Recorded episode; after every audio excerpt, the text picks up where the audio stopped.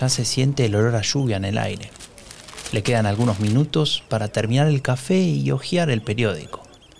Pero su mente está en otro lugar. No puede dejar de pensar en la discusión política que tuvo la noche anterior con sus colegas. Alguien había mencionado un libro de un marxista. Va, justo ahí hablando de un marxista. Sin embargo, en ese libro había ideas interesantes no, interesantes no, ideas útiles, ideas que podrían servir para reordenar las prioridades, para una expresión política que en los años 60 ya no generaba consenso alguno. Las primeras gotas de lluvia interrumpen su pensamiento, pero en su cara se dibuja la expresión de alguien a quien se le ha ocurrido algo. Tal vez no sea nada, o tal vez sea esa la batalla que una nueva derecha debería prepararse a dar.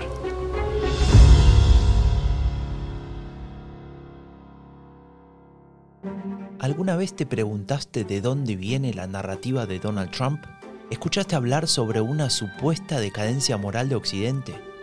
¿Cuál es el poder de los Bolsonaros o los Milley en Latinoamérica? El discurso de la derecha radical tiene raíces profundas, no son solo fuegos artificiales.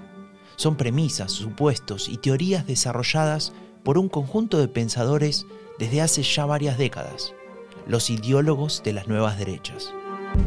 Soy Franco de Ledona y te invito a desvelar la genealogía del pensamiento político de las nuevas derechas, una serie especial de Epidemia Ultra sobre los orígenes del discurso de la derecha radical una producción de Rombo Podcast y Anfibia Podcast con el apoyo del Laboratorio de Estudios sobre Democracia y Autoritarismos de la Universidad Nacional de San Martín.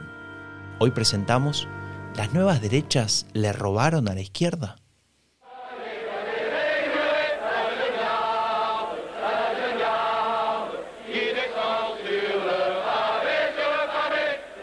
Francia, mayo de 1968 hacen falta más coordenadas. La efervescencia de los estudiantes contagia a cientos de miles de personas. Una enorme protesta que pone sobre la mesa interrogantes incómodos, que cuestiona las relaciones de poder, la sociedad de consumo y el imperialismo. En pocas palabras, ponen de manifiesto que hay necesidad de cambios, necesidad de un mundo distinto, más justo, más igualitario. Hemos visto en los episodios pasados que para los intelectuales de la derecha radical estos ideales son abominables. Y tal vez por eso se piense que el surgimiento de la nueva derecha en Francia, la Nouvelle Droite, sea una reacción al mayo del 68. Es que la nueva derecha no surge como una reacción a mayo del 68. De hecho, es una idea que muchos investigadores se esfuerzan en contradecir este investigador de la Escuela Práctica de Altos Estudios de París que estamos escuchando se llama Arsenio Cuenca. Él es experto en extrema derecha y discursos de odio en redes sociales. Y él es el que acaba de poner fin a un mito. No, la Nouvelle Droite no es una reacción al mayo francés y la razón es muy sencilla. Simplemente porque, bueno, algo muy evidente es que no concuerdan las fechas, ya hay reuniones de lo que sería Em, el grupo intelectual mm, que, moviliza todo el pensamiento de la extrema derecha, el Grece, mucho antes de mayo del 68. Luego de escuchar esta respuesta de Cuenca, estaba a punto de terminar la entrevista e irme a mi casa. Pensaba, ¿cómo voy ahora a estructurar toda esta historia? Pero por suerte siguió hablando. Y podríamos decir que me salvó el episodio lo que nos dice la literatura es que la nueva derecha es una respuesta ante una crisis, sí, pero no una crisis eh, de la modernidad, como ellos se esforzarán en analizar, sino una crisis de la extrema derecha francesa de ese momento, que tanto a nivel organizativo como doctrinal está en plena descomposición. En un momento en el que el colonialismo ya se está abandonando, abandonando que Francia ha perdido sus colonias el Grece surge como una especie de renovación del pensamiento de extrema derecha a través de círculos intelectuales y militantes que viendo peligrar su propia supervivencia le dan una nueva dimensión al, pensamiento de extrema derecha. Ese es, ese es el componente, la chispa que hacen hacer al Grece y a la nueva derecha. Esto le da otra dimensión al nacimiento de la Nouvelle Droite y del órgano que la estructura, al menos en Francia, el Grece, es decir, el Grupo de Investigación y Estudios para la Civilización Europea. Cuenca pone el acento en el oportunismo más que en la reacción. Los, eh, los movimientos sociales, eh, sobre todo, o sea, más, más intelectuales, así de renovación, no surgen tanto como una, como una reacción, ¿no? sino como eh, ven una ventana de oportunidad para ocupar un espacio que anteriormente estaba ocupado por gente afín a su campo, pero que ya no les representa, entonces llega otro nuevo actor.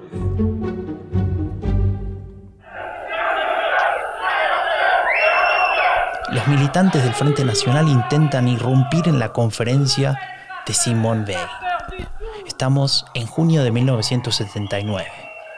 Madame Weil, en menos de un mes, será la presidenta del primer Parlamento Europeo elegido por el voto popular. Eso no importa ahora. Para ella lo importante es señalar a los atacantes como lo que son. No me dan miedo. He sobrevivido cosas mucho peores que ustedes. No son más que unos patéticos aprendices de SS. Aprendices de SS. Simone Weil es una superviviente del holocausto. No va a permitir bajo ningún aspecto que estas expresiones de extrema derecha impongan su odio. Y ella sabe cómo ponerlos en su lugar.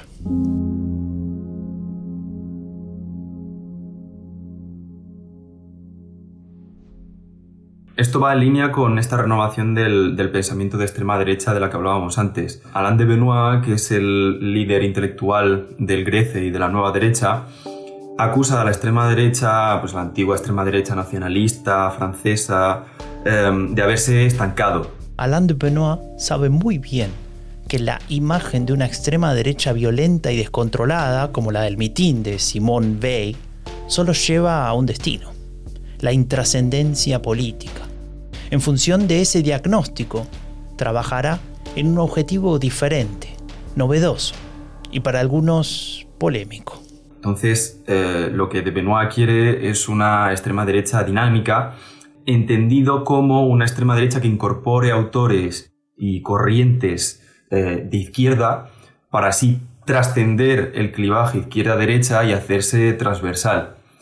Esto le lleva finalmente a apropiarse de ciertos combates de, la, de lo que entendemos como nueva izquierda, de la izquierda de los años 60 y 70, pues ya sabemos, el ecologismo, el movimiento antiglobalización, incluso el de la liberalización de, de los, eh, pues bueno, de, de, las costumbres sexuales, ¿no? del movimiento LGTBI. Pero cuidado, no se trata de incorporar ideas así como así.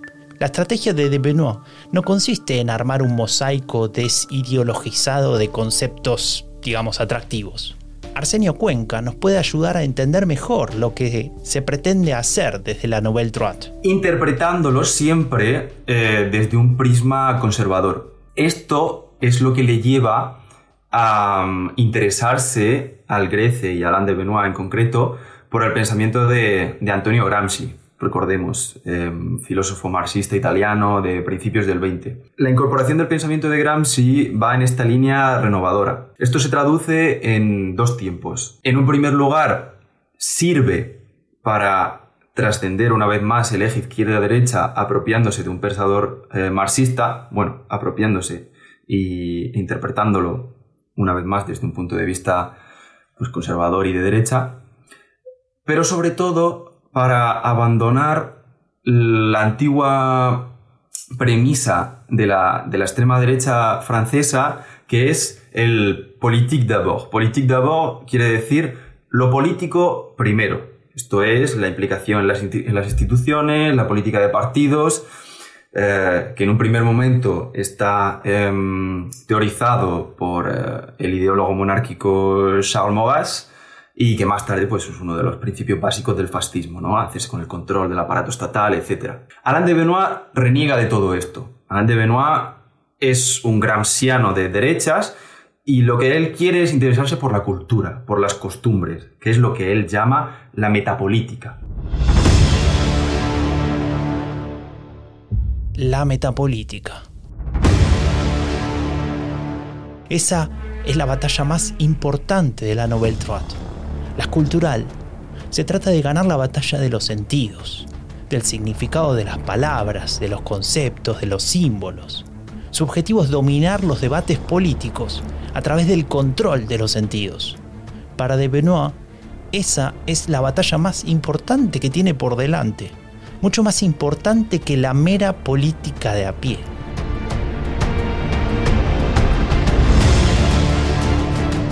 Y ahora sí, volvamos entonces a la metapolítica, así con mayúsculas, un concepto que ya mencionamos en el episodio anterior y que ahora de la mano de Cuenca vamos a diseccionar. Porque pese a las similitudes con el concepto de hegemonía cultural del filósofo marxista italiano, a De Benoit poco le importa su contenido. O sea, lo que Alain de Benoit quiere es las herramientas teóricas eh, que le permitan construir un relato dotado de una coherencia interna que acaben legitimando su ideología. Eh, esto lo explica muy bien en su, en su, libro sobre la nueva derecha eh, Diego Luis San Román, cuando dice que, que, lo que Alain de Benoit quiere es asimilar los temas y los conceptos de la izquierda desde una perspectiva de derecha. Esto es lo que hace cuando habla de cuando Alain de Benoit habla del derecho a la diferencia en lugar de racismo, o cuando habla de no pluralismo en vez de puro, puro racismo. Este es el objetivo.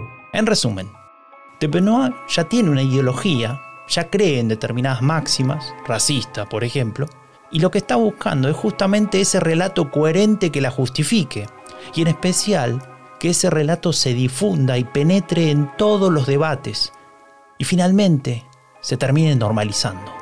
Alain de Benoit, en un primer momento, es un racista biológico. Muchas de las eh, teorías pseudocientíficas que estaban en ese momento eh, en boga, sobre todo en Estados Unidos, eh, sobre el determinismo biológico, etc., es él el que las trae a Francia. Lo que pasa es que se da cuenta que eso ahora mismo, en ese momento, tiene una connotación pues, que, se le, que se le liga directamente al fascismo. Entonces él no quiere, eh, tiene que hacer eh, balance y, tiene que ver cómo, cómo resolver esta, esta, tensión. Y ahí es cuando llega con toda la teoría mm, antropológica, cultural, em, que realmente la forma en la que él entiende las, la cultura y las culturas eh, como todos homogéneos y herméticos, al final no sabe muy bien dónde empieza la biología y dónde, dónde empieza la...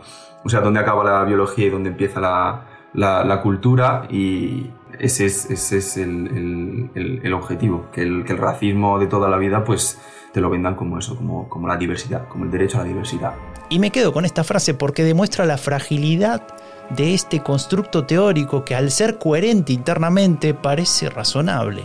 Pero cuando lo analizamos apenas un poco, ya se observan las contradicciones y sobre todo ese uso estratégico de las abstracciones un uso que permite ambigüedades, que habilita desviaciones, que construye salidas de emergencia para sortear cualquier crítica. ¿Servirá también para romper otros consensos? ¿Servirá incluso para cuestionar un valor inalienable y universal como el que representan los derechos humanos? Cuando el Grece se, posiciona en contra de los derechos humanos es simplemente porque para, para sus principales eh, teóricos eh, esto no es sino otra extensión de esta moral eh, judio-cristiana en su versión secularizada. Lo que pasa es que no te puedes posicionar en contra de los derechos humanos abiertamente sin construir todo un marco narrativo que te, que te, que te lo permita. Entonces es cuando eh, el Grece empieza a interesarse por el enfoque de la antropología cultural y del derecho a la diversidad para, para justificar su, su, su defensa de, del enopluralismo y su, y su ataque frontal a lo que llaman de forma peyorativa el, el, el derecho a lo mismo, ¿no? Como si fuese una ideología eh, en sí la defensa, la defensa de los derechos humanos. En el episodio pasado trabajamos el concepto de etnopluralismo y su definición. Ahora Arsenio Cuenca nos va a explicar otro aspecto, cómo la Nouvelle Droite usa la antropología para desarrollarlo. Una vez más, en su afán de, trascender el eje izquierda y derecha, eh, en ese momento Alain de Benoit, sobre todo, y, el Grece en general, se interesa mucho por los trabajos del antropólogo eh, Claude Lévi-Strauss, eh, en concreto su libro de 1952, Raza e Historia. El argumento que Claude Lévi-Strauss aquí eh, construye es un poco mm, que tiende al relativismo cultural y el Grece en ese momento lo aprovecha para, para apropiárselo desde una lógica conservacionista, conservacionista de las culturas. Para el Grece, el mestizaje y todo lo que tiene que ver con la multiculturalidad va en, detrimento de las diferentes culturas y en contra de la diversidad cultural. Em, este argumento no deja de ser racista, eh, no solo porque ve a la cultura como una unidad de análisis en vez de, al individuo, reforzando así el antiindividualismo que, que postula el Grece, sino que entiende además eh, eh, las culturas de forma compartimentada, hermética, es cosa que no es, no es, no es tal. Y, como ya comentábamos, no saben muy bien dónde acaba la biología y empieza, y empieza la cultura para, para los filósofos del, del Grece. Entonces, este diferencialismo sirve para atacar a uno de los objetivos clásicos de la, de la extrema derecha e incluso de la derecha en ciertos eh, periodos de la historia, que es el principio de igualdad. Si para el Grece las culturas son diferentes, esto significa que no puede haber un principio igualitario que las equipare y, así se refuerza este antiuniversalismo de la, de, la, de la nueva derecha, que es frente a los derechos humanos, la defensa de los derechos de los pueblos. Y he aquí el falso dilema en todo su esplendor. Y perdona que insista con esto, pero es que es muy importante. Este falso dilema se desprende de un relato construido por la Nouvelle Droite para intentar reconducir a la extrema derecha de su país, para justificar su rechazo a la igualdad entre las personas, que ya era su convicción política preexistente. Y déjame decirte algo más. Si aceptamos ese dilema, sin importar qué elijamos, si sencillamente damos por sentado que hay que optar por una de esas opciones, entonces ahí sí, ahí sí podemos decir que la Nouvelle Droite ha ganado la batalla cultural.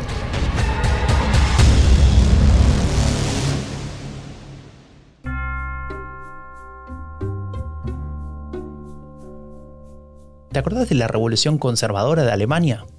Sí, ya sé, siempre reaparece, ¿no?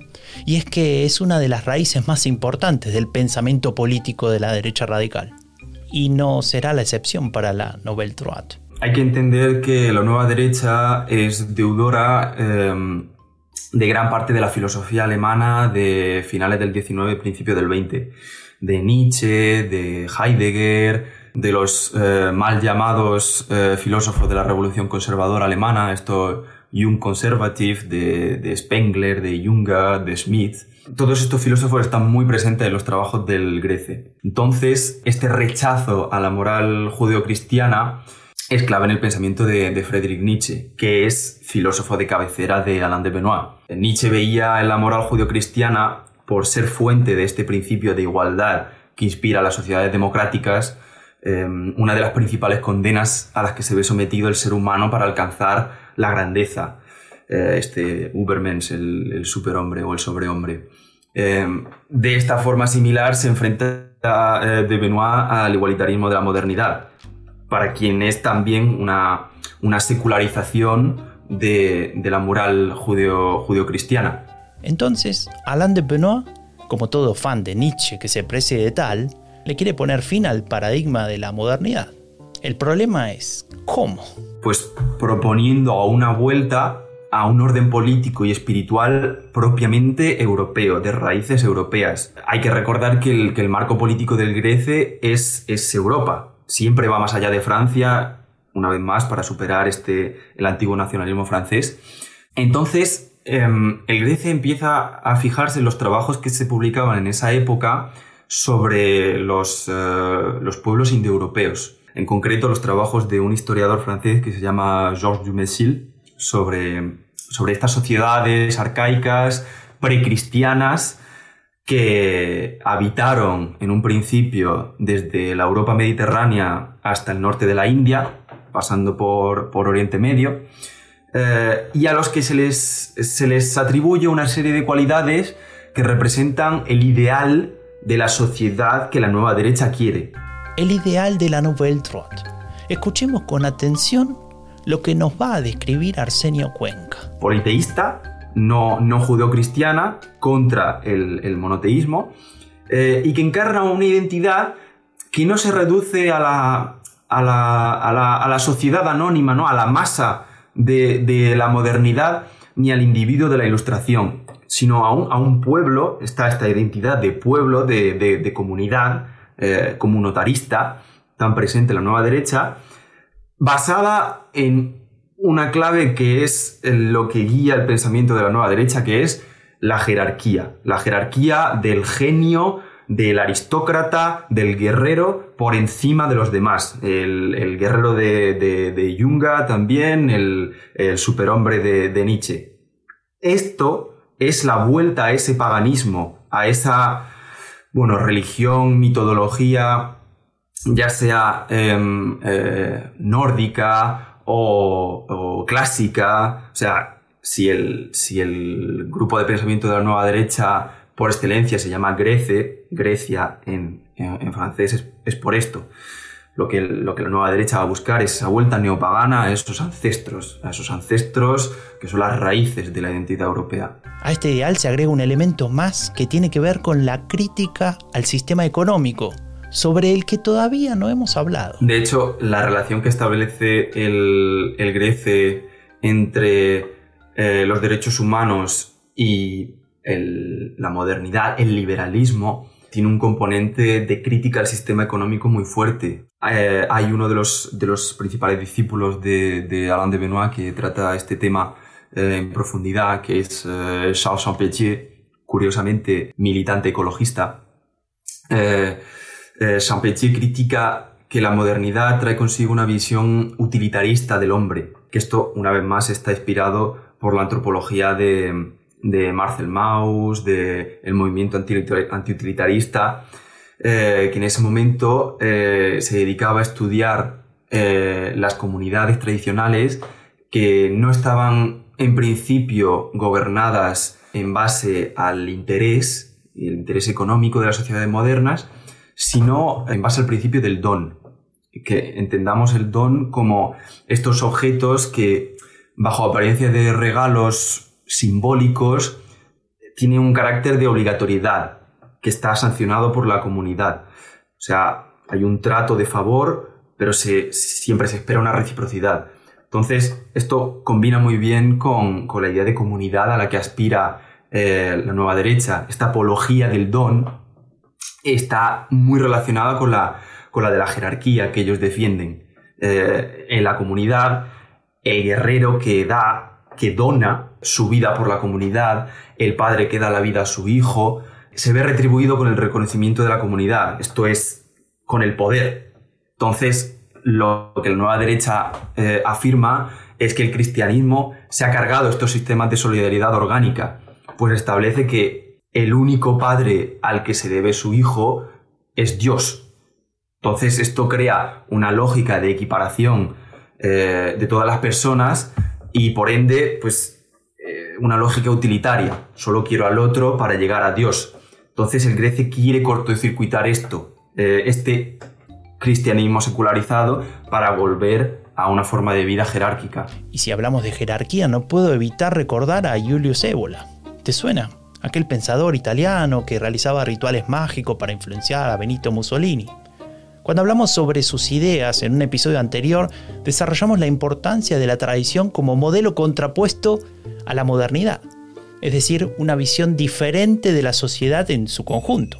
Para los miembros de la Nouvelle Droite, el pensamiento eboliano fue una fuente de inspiración. Hay muchos autores tradicionalistas que son leídos y comentados por, la extrema derecha del Grece. En concreto, Julius Evola y, René Guénon, sobre todo el primero. Si entendemos la tradición, la tradición con T, con T mayúscula, esta esta fuente primigenia de sapiencia de donde deriva el conocimiento, el espíritu humano, que actúa además como catalizador del pensamiento antimoderno, ¿no? que es fundamentalmente antiprogresista, que lo que quiere es que las raíces siempre sean respetadas. Esto combina muy bien con la visión de una sociedad decadente que, tiene, que tiene la nueva derecha, ¿no? que ha abandonado la espiritualidad, que se ha vuelto racionalista, materialista, que ha abandonado los mitos comunitarios que estructuraban las sociedades antiguas para adolar estas eh, ideologías seculares, ¿no? como el mito del progreso.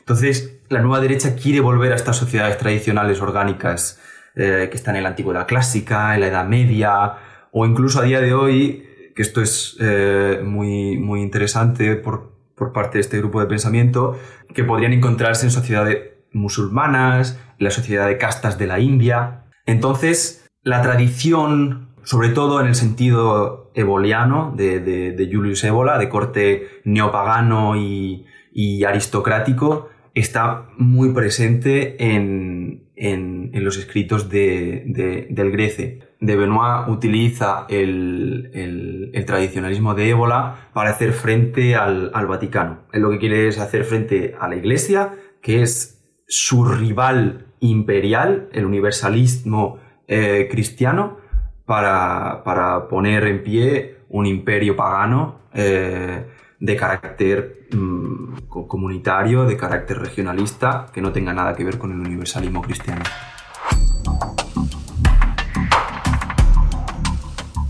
La batalla cultural de la Nouvelle Droite lleva más de medio siglo, buscando dominar en el campo de las ideas, poniendo el énfasis en un discurso antimigración, intolerante y racista, pero disfrazado de una supuesta protección de la identidad cultural. Sin embargo, la identidad no es inmutable, ni la cultura, ni las costumbres, así como tampoco lo es la propia Nouvelle Droite, que se ha ido adaptando a nuevos contextos. Arsenio Cuenca, investigador de la Escuela Práctica de Altos Estudios de París y experto en extrema derecha y discursos de odio en redes sociales, da cuenta de los cambios de tendencia actuales. Ahora mismo en los círculos que, investigan eh, a la nueva derecha, están notando que hay una especie de, cambio de tendencia. En primer lugar porque los herederos de, de la nueva derecha, que es el grupo Ilíade, están tomando un rol cada vez más activo en política. Y luego además yo estoy viendo que hay un sector de esta extrema derecha que se está interesando mucho por el cristianismo, que le está dando una dimensión identitaria, eh, conservadora, que está, que está funcionando como un, catalizador y un renovador de, la nueva derecha. Es curioso, eh, yo esto lo he hablado con compañeros que con mucha más carrera que yo, que me decían, si tú decías en, los años 80, 90, en los círculos de extrema derecha que eras católico, pues se reían de ti, porque lo, consideraban pues eso como algo un poco así como a la antigua, ¿no? Un poco de meapilas casi, si me apuras. Y esto ya no está, ya no ocurre. Y, una de las, uno de los hitos que a mí me parece que está marcando este cambio de tendencia es que el propio Alain de Benoit eh, ha escrito recientemente una biografía de Jesucristo que por lo visto tiene más de mil mm, páginas y que pesa algo más de 5 kilos. Entonces, yo creo que hay un cambio de tendencia que merece ser estudiado y, y que merece que haya, al mismo tiempo que, que, se da este cambio de tendencia, una renovación de la gente que estudia a la nueva, la nueva derecha y no quedarse solo con el neopaganismo, los autores de, principios del 20 alemanes, etc. Hay, hay cambios y tienen que ser estudiados.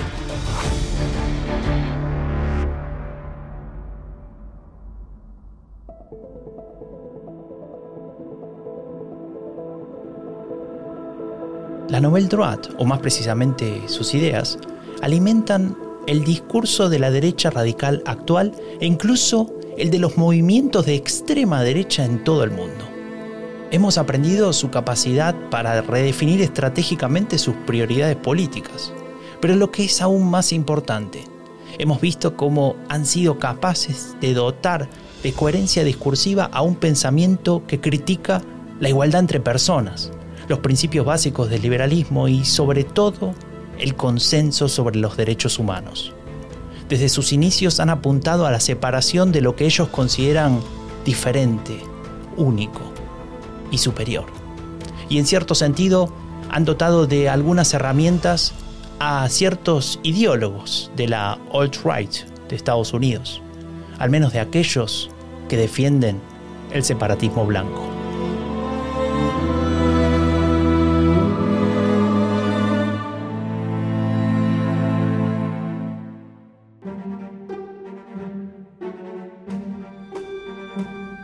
Soy Franco de Ledone y esto fue Genealogía del Pensamiento Político de las Nuevas Derechas, una serie especial de Epidemia Ultra sobre los orígenes del discurso de la derecha radical.